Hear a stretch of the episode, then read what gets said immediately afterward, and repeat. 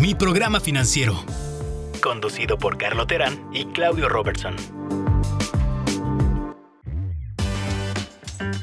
Bienvenidos a mi programa financiero. Les saluda Carlo Terán. En esta ocasión estrenaremos un formato un poco diferente. No será una entrevista ni un diálogo de dos. Será más bien un monólogo mío donde les platicaré de cuatro temas. Uno es una plática que tuve recientemente de una pareja específicamente que escuchó el podcast y nos contactó para ver si los ayudábamos con algunas dudas que tenían. El segundo tema de hoy será una pregunta que he hecho en algunos de los cursos que he dado a amigos y parejas con los cuales empecé este camino, que es muy sencilla. Si sumas tus ingresos de los últimos 10 años, ¿qué tienes para enseñar, ya sea en ahorros o en activos? Entraremos a más detalle. El tercer tema es un tema que rara vez platicamos, a lo mejor ahora porque ya estoy en otra edad y, y tengo familia, pero es platicar un poco sobre el testamento y firmar avales, que son temas que se platican poco. Y por último, ahora que estamos en junio y ya pasaron pues, casi seis meses de principios de 2021, un 2021 que parece que pinta un poco mejor con esto del COVID que, empieza a subsanar en, en gran parte del mundo, pues nos hacemos la pregunta de cómo evalúo estos primeros seis meses y lo que he hecho con mis finanzas personales. Esperemos que disfrutes este capítulo de mi programa financiero. Buenas tardes, pues entrando al primer tema, como les platicamos en, en, la introducción a este podcast, va a ser un podcast un poco diferente. Desgraciadamente hoy mi compañero Claudio no tuvo la oportunidad de acompañarnos y decidimos probar un formato nuevo, a ver qué tal, a ver cómo nos va y a ver qué les parece. Empezando con uno de los cuatro temas que mencionamos, curiosamente a través de nuestras diferentes redes sociales, plataformas que nos buscan y también pues, algunos que nos conocen en directo, que nos mandan un WhatsApp o un email. Nos contactó recientemente una pareja de profesionistas que tenía algunas dudas. Y les, lo que les propuse es por qué no nos sentamos a platicar, eh, desayunamos y ahí discutimos un poco. Y queríamos platicarles un poco de cómo fue esa experiencia porque creo que hay cosas que aprender de esta reunión y proceso. lo primero que hice cuando me buscaron es, pues más que que sea una charla, ¿por qué no me mandan una lista de preguntas? De lo que quieran platicar conmigo, ¿no? Y así lo puedo rebotar con Claudio y podemos ver pues, más o menos cómo los podemos apoyar. Y sí, ciertamente nos mandaron seis preguntas. Pero antes de entrar a las seis preguntas, lo primero que les dije es, oigan, antes de que arranquemos y que ustedes lleguen esperando que les conteste sus preguntas, ¿por qué no mejor llegan un poco más preparados y me platican pues, cómo se ven en 5, 10 o 15 años?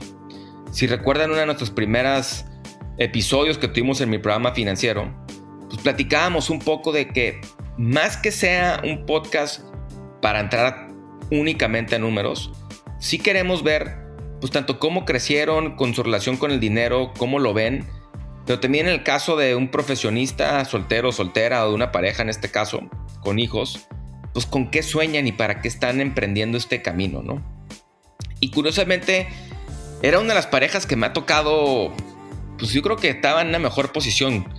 Independientemente de cuánto ingreso tengas, la mayoría de las personas que me he topado y por lo cual nace pues, las ganas de hacer este, este podcast y esta plataforma, es para dar a, que la gente, ustedes, radioescuchas y sus familiares, tengan una mejor vida, ¿no? Porque la mayoría de la gente vive al día, aunque no parece. Y en el caso de esta pareja, era una pareja que sí cuenta con ahorros, no cuenta con deudas, pero no le habían entrado de lleno al número, o al tema más bien, más que el número, al tema, porque yo creo que no habían platicado sus metas. Y cuando nos sentamos a platicar cómo se veían en 5, 10 o 15 años, pues rápidamente llegamos a que son una pareja que definitivamente gasta menos de lo que ingresa, cree en el ahorro, eh, del lado de uno de ellos una familia muy frugal que ha guardado dinero desde muy chicos para vivir y para su retiro, pero nunca había invertido. Y, bueno, pues en el caso de ellos, este lado de la pareja, pues como que tenía un poco de miedo con la inversión. Del otro lado de la pareja, pues era un tema más de, que uno, uno de los padres era ahorrador y otro no. Pero bueno, para, para no hacer el cuento largo, lo que llegamos a concluir es que esta pareja lo que quería es poder tener una vida cómoda, una vida donde pudieran invertir, aspirar a tener su propia casa y rentas, ¿no? Y es algo que, les platico porque yo creo que para muchos este camino de, de, qué estamos luchando, de dónde nos vemos en 5, 10 o 15 años, es una de las preguntas más importantes porque sí es un proceso largo, ¿no? Gracias a Dios, esta era una de las parejas que me ha tocado que no tenían deudas de ningún tipo, que habla muy bien. Entonces ya tienen el hábito bien formado.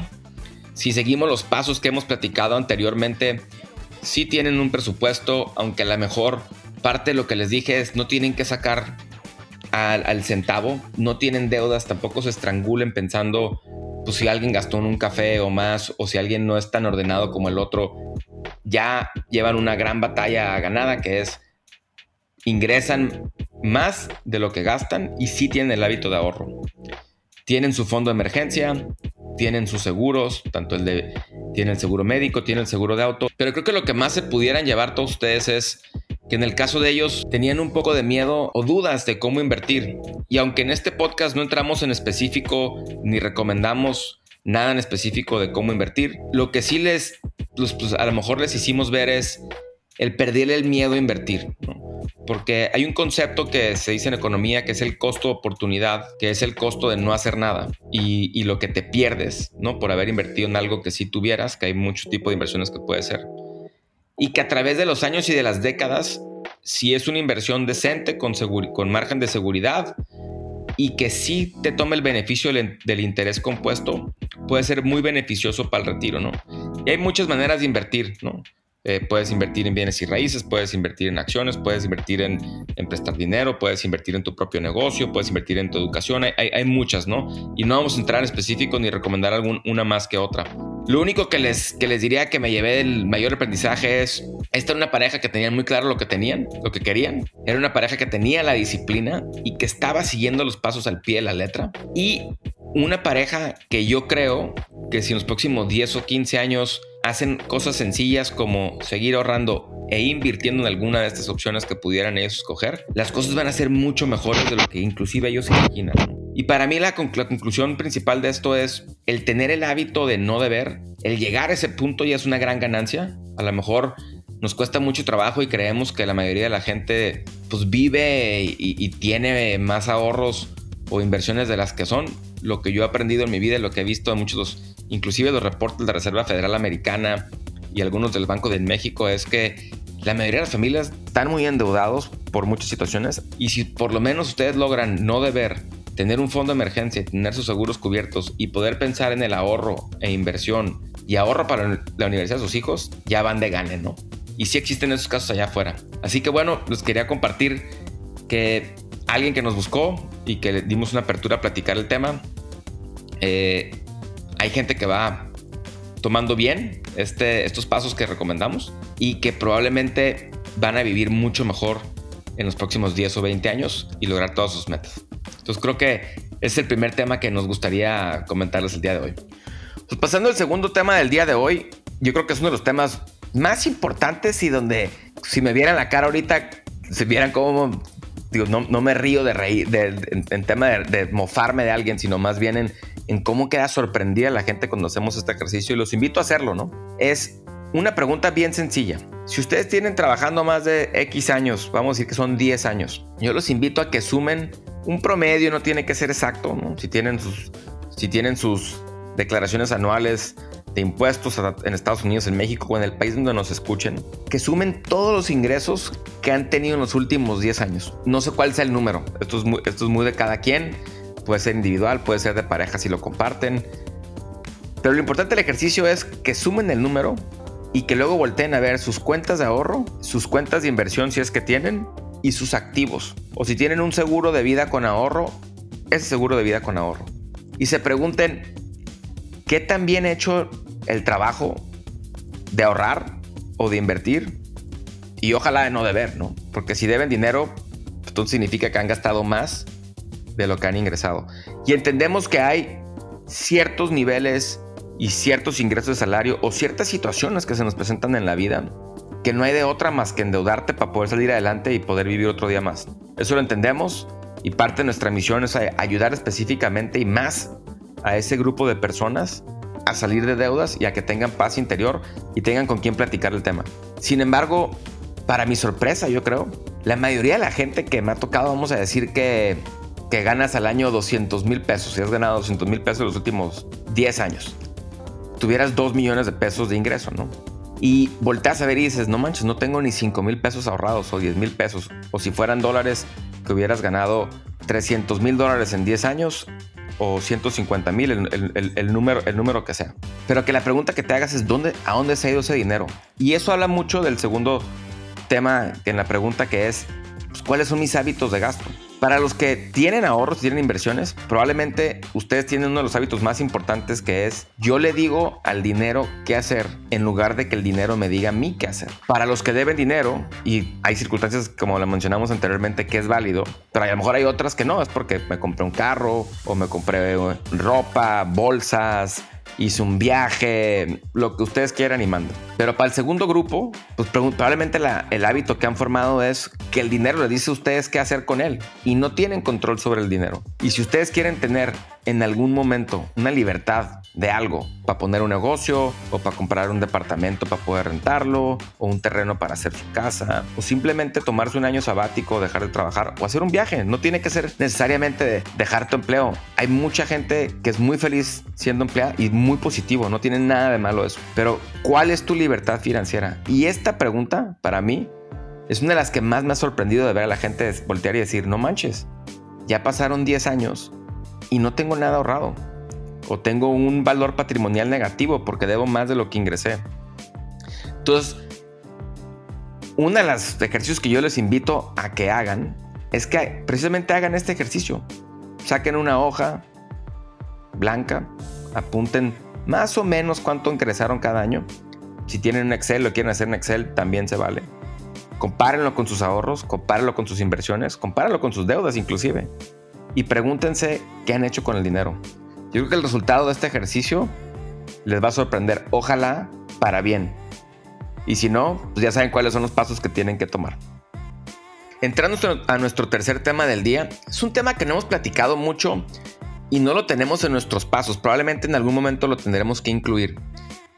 Pero es un tema que rara vez se platica, rara vez se comenta. Es un tema bastante incómodo, que es el tema de hacer un testamento y le voy a agregar otro tema incómodo que probablemente no conjuga igual a la par, pero es el tema de firmar un aval. En el caso de hacer un testamento, pues a nadie le gusta pensar en su muerte, ¿no?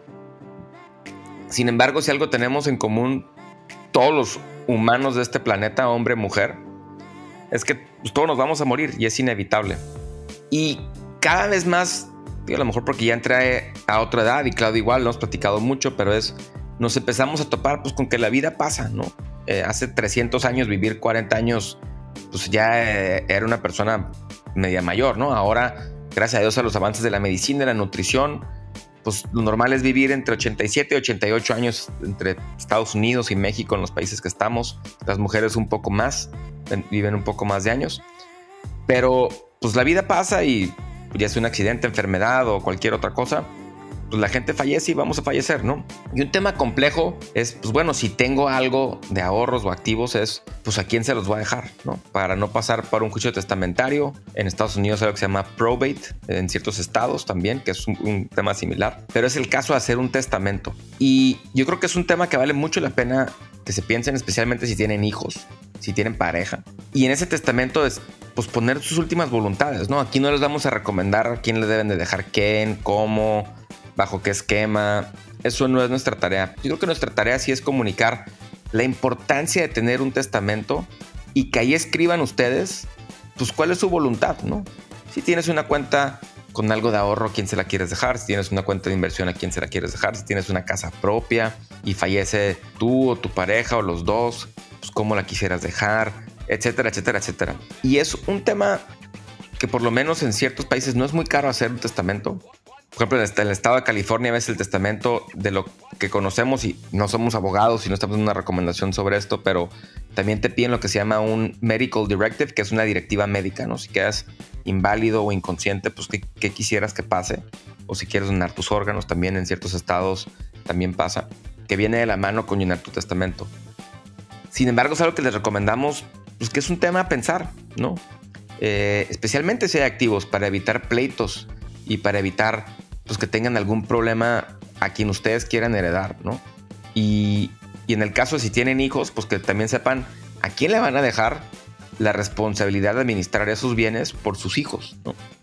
Por el bien de ellos, ¿no? Y que sea alguien, alguien de confianza probablemente, alguien que ya hayan visto que tiene sus buenos valores y que va, sí va a buscar el bien pues, de sus hijos o su pareja, si es que hay, si le ponen un, alguien que, que, apoye a su pareja, ¿no? Y de la mano un poco de esto eh, es el tema del aval. Y en el caso de los temas de los avales, aquí creo que es de, preferencia personal y ahí vamos a dividir el tema de avales entre avales de empresas o negocios con avales personales. Yo soy alguien que, y creo que Claudio igual, lo hemos platicado, que si alguien te pide un aval, que hay que ser muy cuidadoso en, darlo, ¿no? Yo, yo, prefiero que no, ¿no? ¿Por qué? Porque si alguien le piden un aval, es porque esa persona probablemente no cumple con las condiciones para ser sujeta de un crédito. Y a quien realmente le están dando el crédito es al aval, porque creen que el sujeto del crédito no va a pagar. Entonces, si en ese caso que no pague, pues van a ir contra el aval. Y aquí yo sí tengo una opinión probablemente más fuerte que es evitar dar avales. Porque nunca sabes qué le puede pasar a la persona que, que te lo pidió, o si deja de pagar, o si decide no pagar, o si te deja embargado o embarcado a ti, ¿no? Y es un tema que hay que tener mucho cuidado, que también yo creo que no se platica bastante. Probablemente luego podamos invitar un abogado que nos platique pues, lo minucioso que sea, ya sea en, México o en Estados Unidos, el firmar como aval. Y hay para muchas cosas, desde hacer la aval para una renta. En Estados Unidos es muy común que te lo pidan para tus hijos en préstamos estudiantiles, etcétera creo que lo que les diría es tengan mucho cuidado nomás cuando alguien les pide un aval y entiendan bien qué responsabilidad están adquiriendo en caso de que esa persona no pague. Entonces yo creo que esos dos temas, igual a la pregunta anterior de los 10 años, pues que le dediquen un poco de tiempo, que lo consideren. En México en septiembre es el mes del testamento, yo creo que es un muy buen mes para planearlo. En Estados Unidos muchas maneras de hacerlo, hay plataformas en, en línea que lo ofrecen y son relativamente baratas. Eh, y es un tema que vale la pena, creo que dedicarle tiempo, porque eventualmente, para bien o para mal, la muerte nos va a alcanzar a todos y la vida nos va a pasar. Entonces, este es nuestro tema 3 del día de hoy. Y bueno, para terminar nuestro episodio de hoy, vamos a platicar un poco de cómo hacer una evaluación anual o en este caso semestral, ya que estamos en el mes de junio. ¿De dónde viene esta idea de hacer una evaluación anual? ¿no? Y, en las empresas, a muchos de los que les toca que los evalúen, pues, lo, hacen, ¿no? Yo en mi caso, y lo he platicado mucho, hay un inversionista empresario americano que he admirado mucho, y él es su socio desde hace 15 años, que se llama Warren Buffett. Y Warren Buffett tiene o capitanea una compañía que se llama Berkshire Hathaway, en donde él le reporta a sus socios de manera de hacer una carta anual. Y en esa carta anual le comunica, o lo que ha escrito en algunos foros públicos donde ha platicado sobre su filosofía de hacer esta carta anual, de, se la hace a sus hermanas que llevan invirtiendo con él desde hace 70 y tantos años, creo 75 años, porque empezó a invertir desde muy chico, 70 años aproximadamente. Y él, la filosofía de, de hacer esta carta es como si él estuviera escribiendo a sus hermanas la información que él quisiera saber si está en el lugar de ellas. Y para mí ha sido un ejercicio que se ha hecho interesante. Yo, yo le hago una carta anual a mi esposa, donde platicamos varios temas, eh, siempre empezando con cuáles son nuestras metas en común de los próximos 5 o 10 años. ¿no? ¿Y por qué es importante? Porque como platicábamos hoy con, con, con, la pareja que nos tocó sentarnos a platicar y a discutir su camino, es pues, por qué estamos haciendo esto, ¿no? Y no necesariamente tiene que ser contar hasta el último centavo, sino lo estamos haciendo porque tenemos un fin en común que ojalá la vida nos dé para llegar, ojalá la energía nos dé para llegar y ojalá la vida profesional nos dé el ingreso para llegar. Eh, lo segundo es, bueno, pues financieramente, pues por qué estamos luchando, ¿no? Y para algunos de ustedes va a ser pues, pagar mis deudas. A lo mejor tenía dedos en seis tarjetas de crédito y dos autos. A lo mejor nomás es una tarjeta de crédito, un auto y una hipoteca a lo mejor más es la hipoteca, etcétera. Va a haber un grupo de ustedes que, pues bueno, ¿cómo van contra esa meta? ¿Le pusieron una fecha? ¿Tienen una proyección de cuándo lo van a lograr o no? Yo creo que el cortar ahorita en el semestre de uno, empezar, pues por qué metas van a luchar el resto del año. ¿qué va a hacer? Pagar sus deudas, tener su fondo de emergencia, poder lograr hacer su primer presupuesto, encontrar un trabajo adicional que les permita generar más ingreso, que luego tendremos un episodio con un invitado especial para que nos platique cómo le ha pensado en generar más ingreso adicional a su trabajo, etc. Pues cuando tengamos esas metas, lo segundo es, bueno, ¿por qué no vamos poniéndole a las metas de concepto, a lo mejor unas metas de tiempo? Y ahorita, que es junio, nos quedarían seis meses para llegar a diciembre y que a lo mejor ustedes logran esa meta. ¿Cuál es esa meta? No sé, ustedes díganos. Ya mencionamos algunas anteriormente, ¿no? Y si quieren compartir con nosotros igual, encantados de, ser testigos de sus éxitos, ¿no? Especialmente si es salir de deudas. Y tercero, que también tengan la disciplina y paciencia que a lo mejor va a haber metas de muy largo plazo. A lo mejor el pagar tu casa, ¿no? Si estás en Estados Unidos, hay hipotecas de 30 años. A lo mejor la quieres pagar en 18, muy válido. A lo mejor es pagar tu, auto tu carro. Sacaste un crédito a 5 años, pero lo quieres pagar en 2. A lo mejor es ahorrar para una vacación. A lo mejor es ahorrar para la educación de tus hijos. Pero sí es importante, creemos, que tengan pues alguna estructura de cómo hacer un repaso semestral o anual, como ustedes gusten. Ninguno tiene, ninguno es mejor que otro. Sin embargo, hacerlo los ayuda a recapacitar sobre sus decisiones anteriores y sobre qué han hecho con sus ingresos. Si es que están en la situación de que pueden generar un poquito más de lo que gastan y lograr meterle a sus metas. Entonces igual yo creo que vale la pena que Después, si eso es un, tema que les interesa y les gusta y nos hacen más preguntas, podemos hacer un episodio especial de cómo hacemos esta, esta recapitalización. En mi caso no tengo ningún problema con platicar de cómo le hago yo a mi esposa esta recapitalización. ¿Qué temas anualmente le puedes meter a, esta evaluación anual? A lo mejor es el tema de pues, agregar que hicieron un testamento. A lo mejor es explicarle a su pareja qué seguro de vida sacaron. A lo mejor es un tema de que van a por, fin poder construir su casa. No sé.